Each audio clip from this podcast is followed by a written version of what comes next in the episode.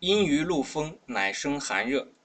是以春伤于风，邪气流连，乃为冻泄；夏伤于暑，秋为节疟；秋伤于湿，上逆而咳，发为痿厥；冬伤于寒，春必病温。四时之气更伤五脏。学了这么长时间呢，像这样的句子，我们读起来就会比较容易懂了。阴于露风，好，上午有同学说，为什么阴于露风又生寒又生热的？要寒就寒，要热就热嘛？解释一下这个问题啊，我们看阴于露风，就是阴就是趁着啊，或者说遇到遇到了这个露和风。好，我们先不管风啊，因为风有春风、有秋风、有东风，风太多了，风本来就多变，不好理解。那我们看这个露，有没有春露？有没有夏露？有没有冬露？露只有秋露。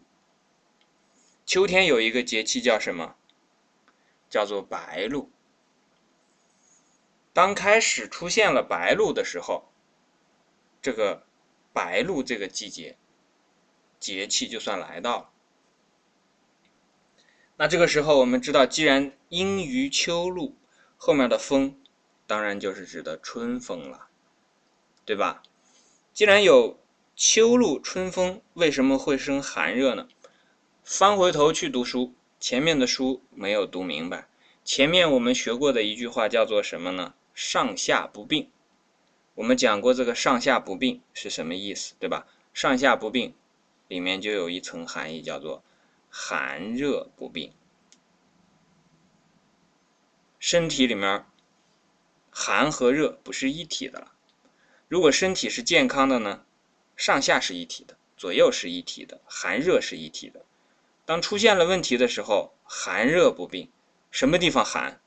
脚寒嘛，足下寒嘛，脚凉的。那什么地方热？头热嘛，手热嘛，对吧？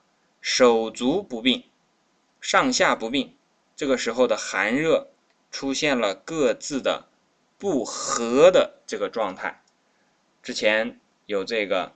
因而合之，是谓圣度。所以前面的、后面的东西呢，都是讲的一回事。我们一定要抛弃到自己的那个以前的先入为主的那个观念。我们以前可能认为身体就是一个什么，就是一个葫芦，里头怎么着都应该是一样的，要有气就有气，要有血就有血，哪儿和哪儿都是差不多的。其实这个葫芦啊是个闷葫芦，不对的。学完之后，我们要明白，寒热在身体里面它的分布啊是分状态的，气血分布呢也很复杂。只有当气血和、寒热调和的时候，这个身体才是健康的。后面的内容就好理解了，是以春伤于风，那这里面就讲的风属湿燥热寒啊，春天呢。这个风比较大，风是什么？风我们之前讲过，就是不正常的气，不老实的气。但在这个地方的春风呢，它意味着春天呢，天气开始转暖，所以这个春风呢，会有一些热。但这个热来了之后呢，如果春天伤于风之后呢，把我们的正常的这个气血的流通阻碍了，影响了，那就会产生一个什么呢？邪气流连。因为春天呢，虽然整体在变热，但是呢，经常还有这个寒气在。我们春天一热了啊，觉得天气好暖和，就把这个衣服脱得很早。那这个时候呢，寒气就会趁机入内。当邪气入内之后呢，它就会流连在身体之内。到了后来呢，就会去发生这个乃为冻泄。冻泄就是我们指的拉痢疾啊。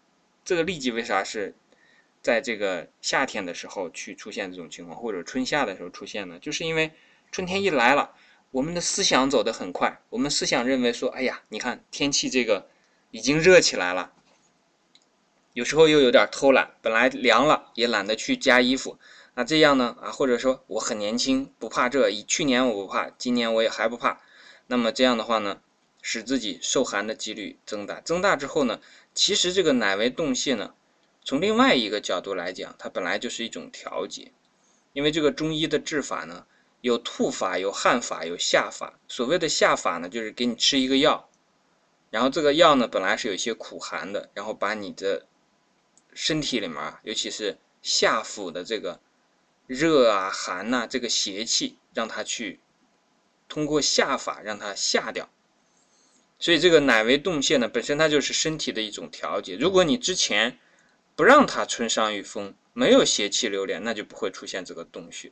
所以这个地方的因果关系讲的很明确，很明确了。那夏伤于暑，如果夏天呢被暑气所伤，那暑气伤了人之后呢，人的正气也会受伤。那到了秋天的时候呢？这个结疟会复发，这结疟呢，到现在应该这种情况不是很多，其实也就是有点受寒之后，然后有点这个以抖动这种，就是我们疟疾啊，在以前叫做什么叫打摆子，对，以抖动为主的这种这种病症。秋伤于湿，秋天如果伤于湿呢，因为到了秋天，所有的这个。万事万物啊，开始变得肃杀起来，然后开始寒气开始下降。刚才我们讲到有白露，啊，最后还有霜降。那慢慢的天气下降的时候呢，那么我们身体里面的这个本来运行很旺盛的气血啊，慢慢的它就开始往下走了。一旦成生了生成了气之后呢，它就会往上飘。但是当秋天来了之后呢，它就开始往下沉，慢慢的就变成了我们身体里面的这个液。液，我们讲的静液、体液和这个湿啊，也是一种互相转换的关系。有的时候它起好的作用的时候呢，我们把它称之为静液；如果它起的作用不好，比方说水肿了、排湿排不出去了、腹胀了、身体的这个四肢肿胀了，这种时候都属于湿的这些问题。那这种时候呢，我们就把它称之为湿。那湿，尤其在到了这个秋天的时候呢，它主要伤在什么地方？伤在肺。所以，比方说有一个地方，这个对这个这句话可以帮我们去理解。比方说，到了西藏的时候，如果得了感冒，就得赶快从这个高原上下来，否则的话就会肺水肿。肺水肿是会出人命，是会死人的。那么上面呢，伤到了这个这个。肺，那肯定上逆，然后还会咳。这个咳嗽本来也是来自于肺的这个问题嘛，发为痿厥。那我们知道，一讲到痿厥呢，就和肝相通了。肝是升的，肺是降的，这个升降之间气机出现了问题，那个降不下来，到时候这个升的时候呢，也会出现受问题，受到影响。冬伤于寒，春必。温病，冬天呢受到了这个寒邪的这个影响，到了春天呢就会得温病。